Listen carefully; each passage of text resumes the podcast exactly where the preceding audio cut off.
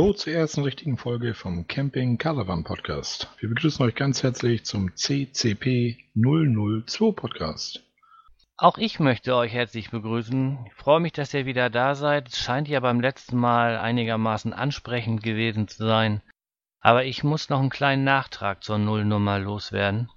Denn wir haben vergeblich versucht, in der einen oder anderen Facebook-Gruppe Fuß zu fassen und sind da rausgeflogen, weil wir vermutlich versäumt haben zu erwähnen, dass wir ein rein privater, unabhängiger und werbefreier Podcast sind.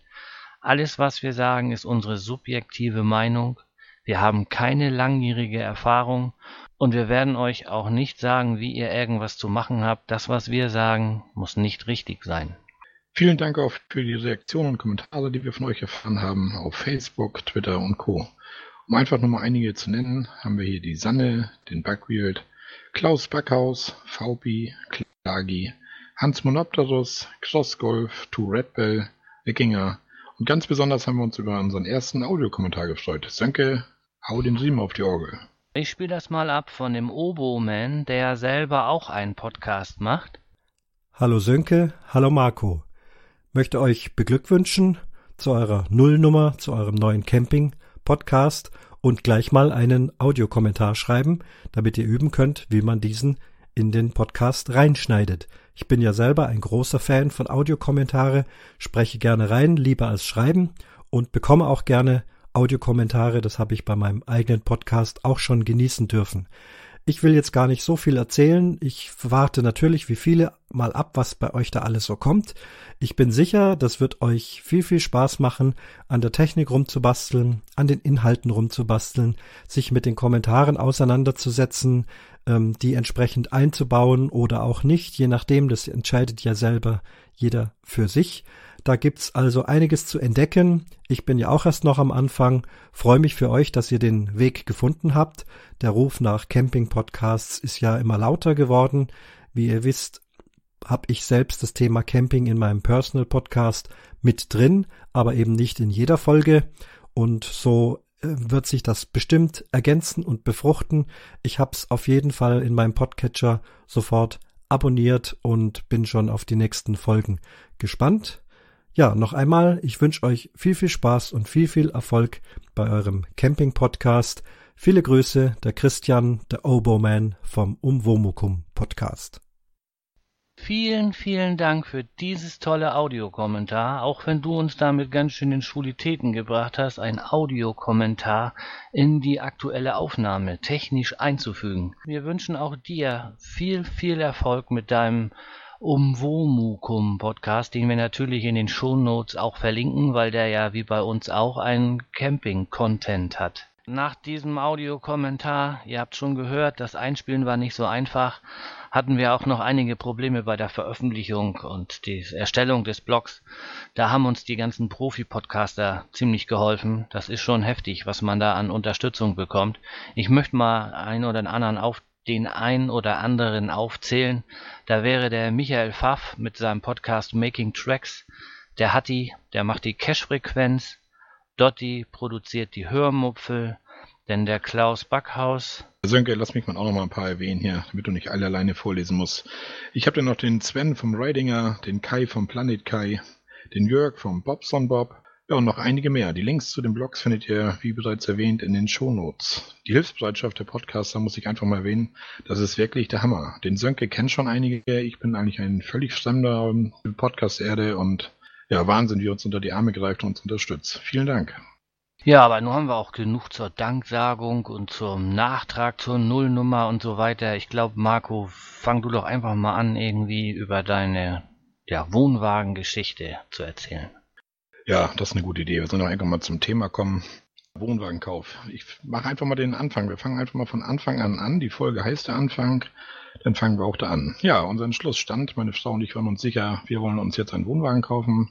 Sind dann zu einigen Händlern gefahren, haben uns dort Wohnwagen angeguckt und war aber irgendwie nicht so wirklich das Passende bei. Ein Kollege von mir, der auch einen Wohnwagen hat, sagte gleich, kauf privat, kauf keinen bei irgendeinem Händler oder so. Privatkauf ist einfach das Beste.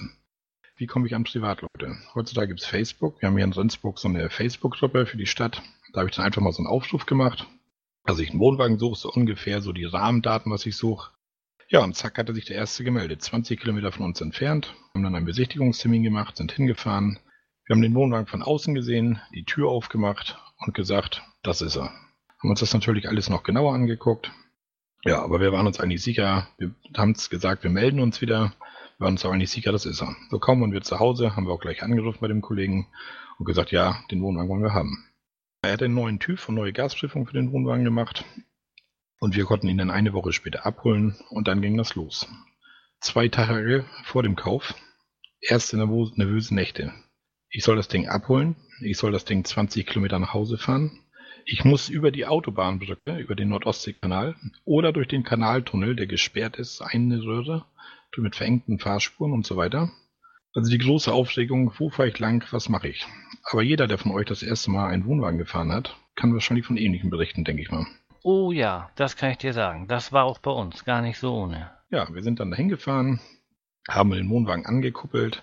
Dann sah ich das Gespann da plötzlich stehen. Das Auto, dahinter einen 7,20 Meter langen Wohnwagen mit einem 5,40 Meter langen Aufbau, 2,30 Meter breit, 2,50 Meter hoch. Ja, Marco, das Ding sollst du jetzt nach Hause fahren. Mit etwas wackelnden Knien bin ich dann eingestiegen und so ganz langsam die Kupplung kommen lassen, aufs Gas gedrückt, schon gemerkt, dass das Anfahren schwerer geht als normal. Ja, und dann nahm das Ganze aber irgendwie seinen Lauf. Also es war gar nicht so schlimm, wenn man erstmal gefahren ist. Dann bin ich dann über die Autobahnbrücke gefahren und der erste LKW, der mich dann überholt hat, weil ich ja nicht schneller als 80 gefahren bin, da merkte ich dann diesen Sog, wie so ein LKW den Wohnwagen plötzlich anzieht. Und da ging das dann nochmal so ein bisschen auf Norddeutsch gesagt, die Düse. Und ja, aber dann sind wir irgendwann zu Hause angekommen. Ich bin natürlich nicht gleich rückwärts auf die Auffahrt gefahren. Wir haben ihn natürlich abgekoppelt und draufgeschoben. Und ich muss sagen, ich war erleichtert, als der Wohnwagen hier zu Hause auf dem Hof stand. Hattest du denn auch ordentliche neidische Blicke von den Nachbarn ernten können? Hm, nee, neidische Blicke nicht. Also der direkte Nachbar, der war gar nicht so ganz begeistert, weil der Wohnwagen jetzt auf der Auffahrt steht und er die Straße nicht mehr so hoch und runter beobachten kann wie vorher, sondern er guckt jetzt auf meinen schönen Fendt. So viel dazu erstmal. Dann haben wir den Wohnwagen hier zu Hause stehen gehabt.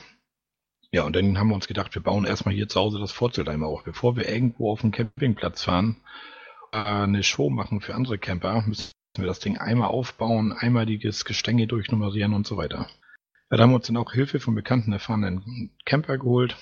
Der hat uns das Vorzelt zusammen aufgebaut, das war relativ schnell gemacht. Wir haben alles markiert und so weiter. Und auf unserem ersten Campingurlaub stand das Zelt relativ fix. Also Vorbereitungen und ein bisschen alles durchorganisieren ist da nicht fehl am Platz. So, Sönke, jetzt habe ich auch genug erzählt. Mach du doch mal ein bisschen weiter. Ja, ich kann das alles eins zu eins nachvollziehen, was du da erzählst. Wir haben auch, als wir unseren Wohnwagen gekauft haben, das Vorzelt einmal versucht auf der Auffahrt aufzubauen. Aber ähm, ich hoffe, wir brauchen das nie wieder. Das war mir viel zu viel Aufwand.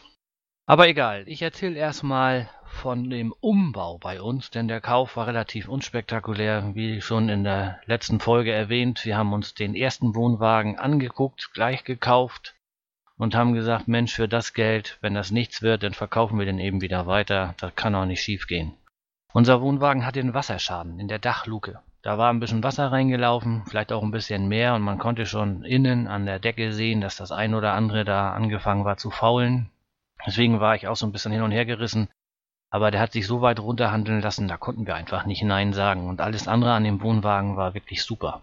So habe ich die Dachluke rausgenommen, dann von innen das die ganze Verkleidung rausgenommen, ein paar Leisten erneuert und alles andere sah trocken aus und dann habe ich das alles wieder zusammengebaut. So als gelernter Tischler ist das ja keine so ganz große Geschichte gewesen. Da wir mehr Wildcamper sind und nur so autark mal am Wochenende losfahren, müssen wir sehen, dass wir ein bisschen sparsamer mit Strom und so weiter umgehen. Deswegen haben wir dann äh, LED-Beleuchtung eingebaut und noch ein Ladegerät besorgt und ja, Autark-Batterie, allerdings eine, die eigentlich viel zu klein ist, da hätte ich mich noch mehr schlau lesen müssen vorher. So, dass wir jetzt mit dem Strom eigentlich so zwei bis drei Tage hinkommen müssten, inklusive Batterieladen, also Handy-Akku laden und so weiter. Ja, und dann haben wir uns überlegt, wir hatten zwei Sitzecken, eine im Bug und eine im Heck. Und im Bug kann man so eine Schiebetür zumachen. Und dann haben wir uns überlegt, wir können die Sitzecke im Bugmann umbauen zu einem Festbett. Da habe ich mir bei eBay Kleinanzeigen zwei Schlafcouchen kostenlos abgeholt, um an diesen Federmechanismus zu kommen, dass man die, das Lattenrost quasi hochklappen muss. Ja, und dann haben wir das alles zusammengebaut, haben uns bei Lidl, glaube ich, mal eine günstige Rollmatratze geholt. Darauf schlafe ich mindestens so gut wie in meinem eigenen Bett. Ja, was soll ich noch weiter erzählen? Ich glaube, den Rest erzähle ich so, so nach und nach in den Folgen, wenn da was kommt. Ich merke schon, Sönke, du willst mir das Wort wieder zuschieben. Aber das ist auch okay. Wir haben auch ein Festbett auf der einen Seite. Vorne im Bug haben wir eine Sitzecke. Da waren die Polster waren natürlich genauso alt wie der Wohnwagen, so völliger Anfang der 90er-Style. Leicht durchgesessen, die Polster, so dass ich gesagt habe, so, das ist das Erste, was wir im Wohnwagen hier eigentlich verbessern müssen. Die Polster müssen neu bezogen werden. Ja, da ging der erste Wahnsinn dann los. Ich habe dann ein paar so eine Polsterer angeschrieben und habe Angebote reinbekommen von 460 bis ca. 1000 Euro nur für die Bezüge machen, ohne die Polster selber. Ich wollte die Bezüge einfarbig haben, so unigrau und mit Reißverschlüssen, dass man die abnehmen kann zum Waschen. Wir haben Kinder mit und Hund mit und ja, da kann das kein Nachteil sein, wenn man die Polsterbezüge waschen kann. 1000 Euro? Viel mehr hat mein ganzer Wohnwagen nicht gekostet. Ja, und das war mir dann irgendwie, dann waren wir schon wieder mal überlegen, so, oh, wirklich so viel Geld oder legen wir einfach eine Wolldecke rüber oder habe ich mir gedacht, weißt du was, jetzt machen wir das vernünftig und wir versuchen mal was, habe ich das bei myhammer.de reingesetzt, Bilder gemacht von der Sitzecke, ein paar Maße reingeschrieben ja, und dann kamen endlich mal realistische Angebote, so dass ich mich am Ende für eine Näherin entschieden hatte, die aus dem süddeutschen Raum kam. Die hat mir für 200 Euro plus Material, inklusive Versand, alles, hat die mir die Polsterbezüge genäht. Und ich muss sagen, ich kann diese Frau nur loben. Wunderbare Arbeit, klasse, bester Kontakt. Alles passt wie angegossen, also es konnte nicht besser sein und da sind wir echt zufrieden mit. Und das macht natürlich schon was her, wenn man so neue Bezüge hat, statt diese alten 90er Polster. Beim Teppich war genau das gleiche, da war so ein alter, ranziger Teppich drin, wahrscheinlich auch aus Anfang der 90er. Da habe ich mir bei unserem regionalen Teppichhändler einfach ein Reststück geholt, habe das in drei Stücke angepasst, sodass der ganze Boden mit drei Stücken Teppich belegt ist, habe mir das zugeschnitten, um die Schränke rum, um die Sitzecke rum und so weiter. Habe das dann ketteln lassen, das kam irgendwie drei Euro der Meter, das Ketteln. Jetzt haben wir drei große Fußmatten quasi, die man auch unterwegs mal ausschütteln kann und so weiter, gerade wenn man länger weg ist. Wir machen ja mehr so die Campingplatzbesuche und bleiben auch mal länger weg. Wir sind nicht die Wildcamper wie Sönke, dieses Wildcamp habe ich noch gar nicht gemacht. Ich habe bisher einmal autark auf einem Geocacher-Event gestanden mit dem Wohnwagen. Ansonsten war ich immer auf dem Campingplatz. So viel dazu. Dann kam natürlich die Anschaffung von erstem Zubehör. Wir waren neu in dem Wohnwagenmaterie und da fehlt einem natürlich alles. Vom Abwasserkanister bis zu den Alutöpfen, ja, wir haben da noch eine ganz gewisse Summe an Geld ausgegeben in irgendwelchen Online-Shops, hier bei regionalen Händlern gekauft und so weiter. Weil ich wollte einfach eine eigene Ausrüstung im Wohnwagen haben. Ich habe keine Lust, wenn ich ein Wochenende Freitag losfahren will zum Campen, dass ich Donnerstagabend anfange, die Kochlöffel, den Wasserkocher, den Toaster aus der Küche in den Wohnwagen zu schleppen. Also das muss schon alles doppelt vorhanden sein. Ein bisschen Zubehör ich mir letztens von Sönke mitbringen lassen. Sönke ist nach Holland zu Obeling gefahren, aber Sönke, erzähl du noch mal was davon. Du warst ja ganz begeistert von deiner Tour. Obeling, das war der Hammer. Wir sind morgens um fünf losgefahren und waren so um die Frühstückszeit, so um zehn machen die auf, da waren wir auch schon da und wollten dann, wie wir das bei Ikea in Kiel manchmal auch machen, mit Frühstück den Tag im Shopping Center beginnen. Und äh, ja, das war in Holland aber ein bisschen was anderes, weil ähm, die fangen wohl auch erst um zehn in der Küche an und mit Brötchen schmieren, so dass da noch nichts in der Auslage war und wir uns erstmal mit dem Einkaufen beschäftigen mussten, durften, konnten, wie auch immer. Wir sind dann erstmal nach oben gelaufen und haben uns entschieden, das Ganze von oben nach unten durchzugucken, weil man dann auch mit dem Einkaufswagen mal sehen muss, wie man das am besten gestaltet. Und ähm, was soll ich sagen, das war, das war unglaublich. Da war eine Halle, da standen, hm, was soll ich sagen, so 50 bis 80 Vorzelte aufgebaut, mit allem drum und dran drin. Denn war da eine Halle, da standen bestimmt 50 Wohnwagen, 30 Wohnwagen drinne.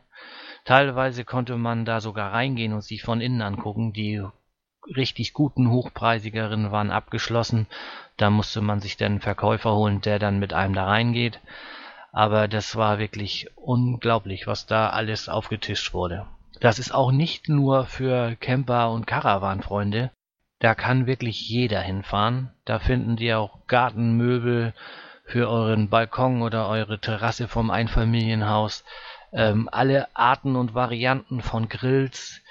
Alles, was es an Zelten gibt, von der Strandmuschel bis zum großen 3, 4, 5 Kammerzelt für die ähm, Äquatorumrundung. Äh, ich glaube, da kriegt man alles.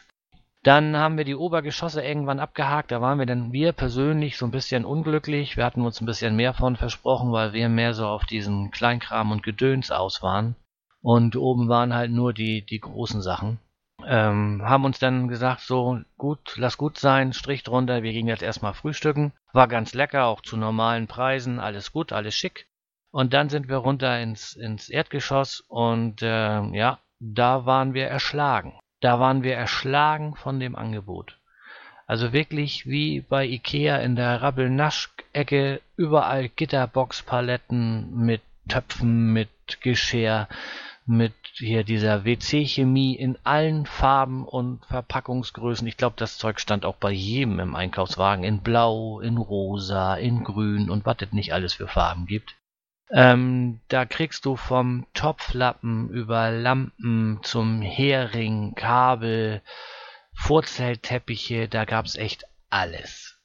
Absolut alles. Ja, man muss natürlich ein bisschen aufpassen, dass man auch sein Portemonnaie im Auge behält. Denn ähm, neben dem Ramsch, den es dann natürlich auch gibt, wir wollten da so ein Adapterkabel kaufen und da fielen die Deckel schon von den Steckern ab. Ähm, gibt's aber auch vieles, wo man ja, verführt wird, das in den Einkaufswagen zu legen. Und ähm, für uns kam dabei so ein, so ein Verkaufswert von 100 Euro die Stunde raus. Wir waren dreieinhalb Stunden da und haben 350 Euro da gelassen. In dreieinhalb Stunden schafft man das forschen Schrittes einmal durch, wenn man so, eine Einkauf, so einen Einkaufszettel gemacht hat. Aber ich habe in Facebook gelesen, dass das einige auch geschafft haben, das doppelt drei- und vierfache auszugeben pro Stunde. Aber wie gesagt, ich kann Obelink nur empfehlen, auch wenn es viele andere gibt wie äh, Fritz Berger und wie sie alle heißen. Aber uns hat Oberlink echt gut gefallen. Wir werden da auch mal wieder hinfahren so in ein, zwei Jahren, denke ich, kann man das gut mal wieder haben. So, jetzt ist das Geld alle. Marco, willst du noch mal ein bisschen was über deine erste Tour erzählen? Ja, da wir am Anfang sind, kann ich auch mal von unserer anfänglichen Tour erzählen. Aber erstmal wollte ich noch einmal kurz auf dein Opening eingehen. Du sagtest, es gibt da auch Schrott in Tüdelchen. Ich will nicht sagen, dass das Schrott ist, aber zum Beispiel wollte ich mir ein 25 Meter Verlängerungskabel bei Obelink kaufen und habe dann gesehen, das hat 1,5 Quadrat, habe mich dann so ein bisschen im Internet schlau gemacht und habe eigentlich gesehen, in Deutschland ist es nur zugelassen für Camping, Verlängerungskabel mit 2,5 Quadrat Querschnitt zu nehmen. Selber bin ich nun Elektriker und deswegen lege ich da ein bisschen Wert darauf, doch den Vorschriften zu entsprechen. Und ich habe mich dagegen entschieden und habe mir ein teureres hier gekauft, weil da muss man auch so ein bisschen aufpassen. In Holland scheinen andere Normen zu gelten als in Deutschland bei so Geschichten. Obwohl ich nicht glaube, dass irgendein Campingplatzbetreiber rumgeht und die Anschlusskabel der Wohnwagen begutachtet oder irgendwie sowas. Das nicht. Aber so habe ich einfach den, der Norm mal entsprochen. Ist auch mal was Schönes, wenn man mal der Norm entspricht. Ja, und habe mir dann ein teureres Kabel gekauft. Das nur mal da so als kleine Randnote zu dem Schrott Obeling. Wobei 1,5 Quadrat kein Schrott ist. Nee, aber das ist ja auch gut, wenn du so eine Neuanschaffung machst und gleich hier den Normen entsprechend anschaffst. Denn so ein Kabel kauft man ja nicht alle halbe Jahr neu. Da macht es schon Sinn, sich was zu kaufen, was dann hier mit zweieinhalb Quadrat den Vorschriften entspricht. Ja, genau so habe ich mir das auch gedacht. Da spart man dann doch in der falschen Ecke, wenn man da jetzt auf den Euro guckt. Und wie du sagst, so ein Kabel kauft man nicht alle halbe Jahr. Das ist eine Anschaffung für die nächsten zehn Jahre ungefähr, denke ich mal. Und dann kann das ruhig mal 20 Euro mehr kosten. Ich komme dann nochmal zu dem Thema unsere erste Campingtour. Das erste Mal haben wir den Wohnwagen hinter das Auto gespannt, um in den Urlaub damit zu fahren. Das war Ostern 2015. Unsere Fahrt ging in die Lüneburger Heide. Dort hatten wir uns im Internet den Campingplatz Imbrook rausgesucht, der so einen ganz guten Eindruck machte. Wir wurden noch nicht enttäuscht, als wir dort ankamen. Der Campingplatz hatte einen extra Gästebereich. Man ist etwas getrennt von den Dauercampern, da Dauercamper doch sehr viel vertreten sind auf diesem Platz. Also die Gäste haben wirklich nur einen kleinen Randbereich, das hauptsächliche Teil sind Dauercamper. Ja, man hatte eine freie Platzwahl auf dieser Wiese. Wir konnten uns hinstellen, wo wir wollten. Was vielleicht auch daran lag, dass Ostern da noch nicht wirklich viel los war auf dem Platz. Die Sanitärgebäude waren relativ alt, sage ich mal so, im Gästebereich, aber sauber. Und das ist für mich immer die Hauptsache, dass die Sanitärgebäude sauber sind. Ich brauche da nicht den neuesten Schickimicki-Kram, sondern sauber, dann bin ich zufrieden. Die Spielplätze auf dem Platz waren auch so ein bisschen in die Jahre gekommen, aber man ist da vielleicht auch verwöhnt von anderen Sachen, die man so gesehen hat mittlerweile. Aber ein Auto sollte da schon vorhanden sein auf dem Campingplatz, weil es ist doch sehr weitläufig, bis man zum nächsten Orten kommt und so weiter. Der Campingplatz selber hatte nur so einen, so einen minimalen kleinen Kiosk, wo es eigentlich nur wirklich sehr, sehr wenig Auswahl gibt. Auch das habe ich mittlerweile auf anderen Campingplätzen schon ganz anders gesehen. Ja, und es gab da halt nur Aufbackbrötchen. So haben wir uns dann zwei Tage da die Aufbackbrötchen geholt und dann habe ich gedacht, weißt du was, dann können wir auch unseren Toaster nutzen und einfach Toast machen. Das ändert dann nicht so viel daran. Ja, das Fazit ist eigentlich, das ist eigentlich ein echt ein schöner Campingplatz, der Campingplatz Imbrook, in sehr ruhiger Lage, von Dauercampern geprägt, aber auch als Gast fühlt man sich da willkommen. Ostern gab es noch ein Osterfeuer mit einem kleinen Bierstand, einem Wurststand und so weiter. Alles wunderbar. Wir waren voll zufrieden und fahren vielleicht zu dem Campingplatz sogar nochmal wieder irgendwann. Das war dazu die erste Vorstellung. In die Shownotes mache ich nochmal einen Link zu dem Campingplatz. Könnt ihr vielleicht mal reingucken, wer Interesse dann hat. Und so werden wir jetzt auch in den nächsten Folgen immer mal weitermachen. Ich werde immer mal so ein bisschen einen kleinen Einblick machen auf Campingplätze, wo ich bereits war. Vielleicht hat der ein oder andere Interesse und das ist ja schön, wenn man das mal aus dem Mund hört, bevor man das irgendwo liest, irgendwo bei Facebook oder campinginfo.de oder so. Und dann habe ich eben schon gesagt, die nächsten Folgen sind erzählt oder nochmal, was haben wir denn noch so vor in den nächsten Folgen?